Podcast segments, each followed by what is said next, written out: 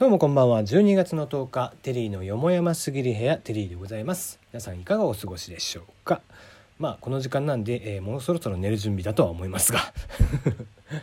はい、えー、この番組は僕が気になっている情報ニュース話題などからピックアップしてきまして12分間喋っていくという番組になっております、えー、質問箱ナナミュージック等々は、えー、ツイッターの方をご覧ください。さて、まあ、いつもであれば、えー、平日ということでねえー、ちゃんとニュースを、えー、に対してあれこれ言っていくという感じになるんですけども、えー、他のトーカーさんでもねやってらっしゃる方いましたが、えー、昨日ね「ザ漫才がありまして、えー、そちらに対して、まあ、感想から、えー、感想をですね多分喋ってたら12分になっちゃうんで 12分間ねもうただただ「ザ漫才について喋、えー、っていこうかなと思っております。はい、えー、まあ昨日もねだいぶ、えー、多い、えー、方々が出てらっしゃいましたね。えー、計24組かな、うん、で3時間でしたっけ。はい、え、長々とやっておりましたが、えー、まあ僕はねだからあれですよもうビデオで見てたんで ビデオっていう言い方はね古いのかもしれないですけど録画で見ていたんで、えー、飛ばし飛ばし、えー、もう CM とかバンバン飛ばしてね、えー、さっさと見ていったんですけどもあれなんかね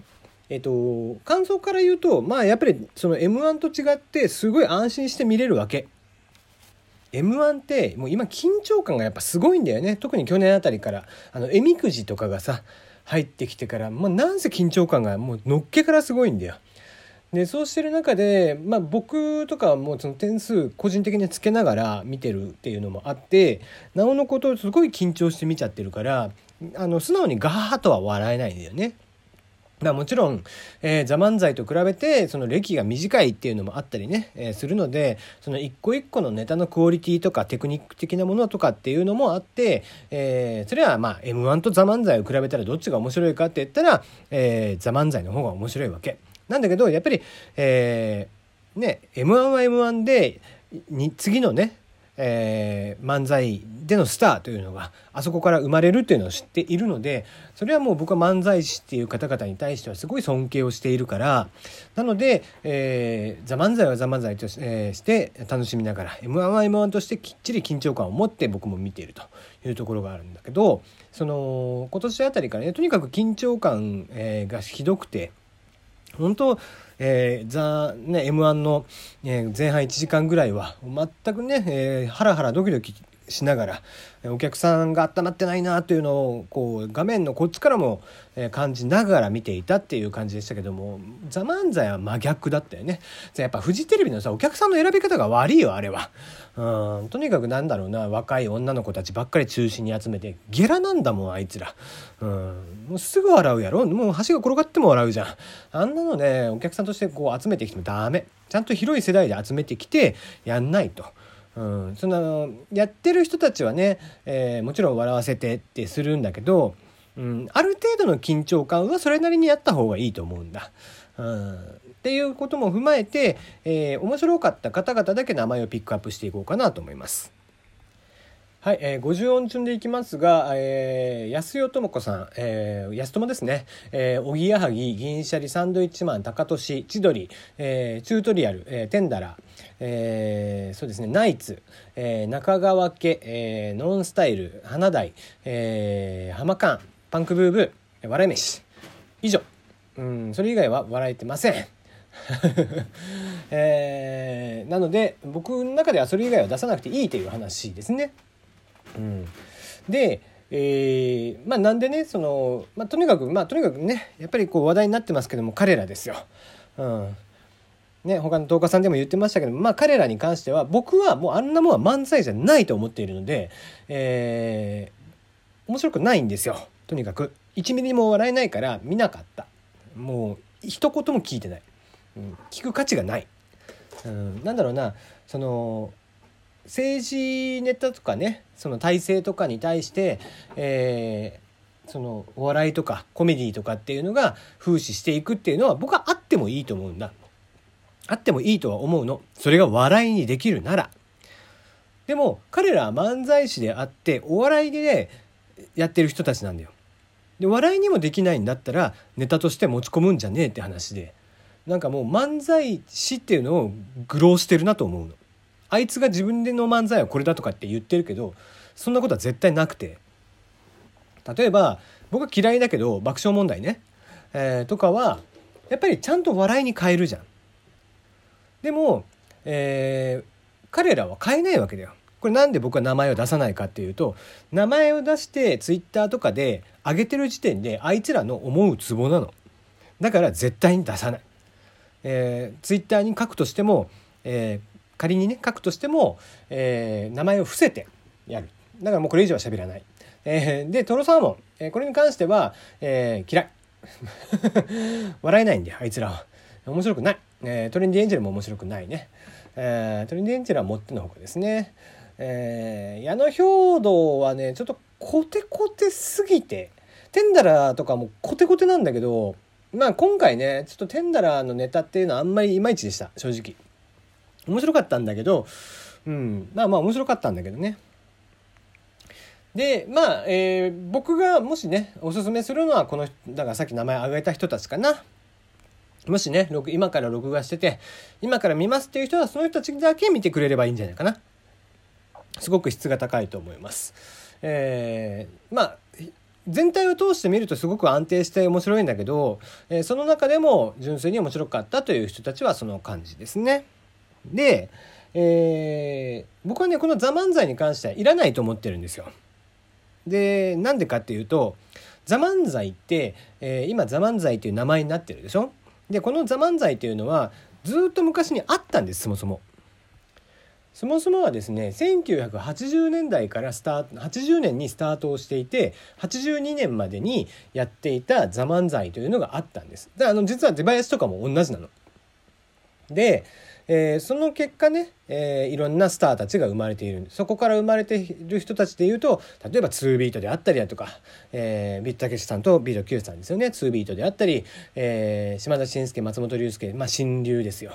で、えー、B&B 安清えー、星セントルイスとかザ・ボンチ中田カウスボタンオール阪神巨人、えー、西川の竜上方義雄とかね、えー、星セントルイスあさっき言ったね太平三郎四郎おぼんこぼんとか、えー、とにかくあの本当の第一次漫才ブームを、えー、盛り上げていった人たちだったんです。あの人たちがメインで出ていたんです。で、えー、さらに言うとあそこに出ていた人たちっていうのは元の「ザ・漫才」に出ていた人たちっていうのはとにかくあの時代一番俺らが面白いっていう、えー、ことをすごく意識して出てたのね。だからものすごく楽屋とかはもうけんけんがくがくとしてたんでもう誰も仲良く喋んない。うん、もうあ今日もあいつらより面白くいくとかでなんだろうな楽屋袖で次の順番でねえー、自分たちの番を待ってる時にはとにかく前の連中にこう滑ってくれというぐらいもう今日は俺らが一番受けるはずなんだって一番取りに行くはずなんだってっていうネタを作ってやっていたんです。で、えー、その結果やっぱり最高視聴率は32.6%をあの時代叩いてるのね。でそんな歴史背景を見ていくと今の24組っていうのはあまりに多い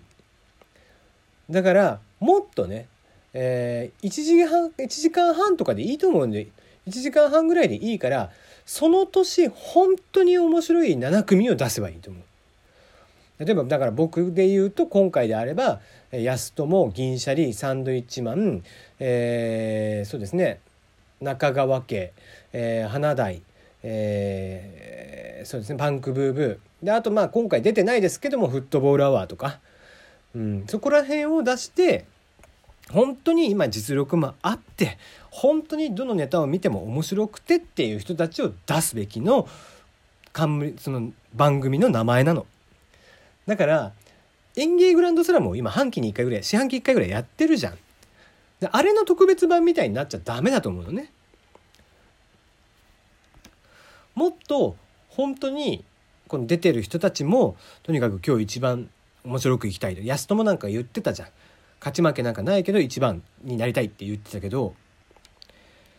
もうとにかく「ザ漫才に出てってする時にはその年自分たちが一番もう一番自信があるネタを持ってきてほしいの。それぐらい「ザ漫才という名前は大きいんだよ。ね、島田紳介、えー、松本龍介っていう人たちが本当に火がついたのはあそこから2ビートもそうなんだよね。っていうそういう由緒正しき名前なの漫才にとっては。だから、えー、本当にその年に一番面白くて一番実力があって誰もが笑えるっていうネタであ人たちなおかつその年一番受けたネタっていうのを持ってくるっていう番組にしてほしい演芸グランドスラムとも違う「ザ漫才という今の「ザ漫才というのを2時間なら2時間1時間半でもいいけど1時間半から2時間ぐらいビシッと濃厚にやっぱりやってほしいなって思うんだよね。だって安友なんか見た？本当に上手ね。えー、女性漫才で今あそこまでできる人たちまずいないだろうからね。うんまあなんだろうな、えー、海原姓を、まあ昨日も話したけどね、海原姓を名乗ってるっていうだけはあるなと。いう感じですよね。まあ中田ね、えー、カウス師匠に、えー、しっかりこう稽古をつけてもらってるっていう証拠なんでしょう。でそうね昨日だから見た中で一番面白かったのは僕はパンクブーブーかな。うん、例えば花台とか、えー、チュートリアルまあチュートリアルもそうだね、えー、チュートリアル名前言えなかったけどサンドイッチマンとかそのおぎやはぎとかって僕は大好きだから銀シャリとかも大好きだからえー、どうしてもひいき目に見ちゃうんだけど、えー、昨日の「ザ漫才の中では僕はもし優勝者を決めるとしたら、えー、実際に「ザ漫才のチャンピオンではあるんだけどパンクブーブーかなと思ってますね。えー、花大の人柄とかも大好きなんで、えー、花大がすごく売れてるのがすごい嬉しいんだけど実力的に、えー、お笑いのネタとして漫才のネタとして今パンクブーブーというのはすごく脂が乗っているなという印象ですね。ではまた。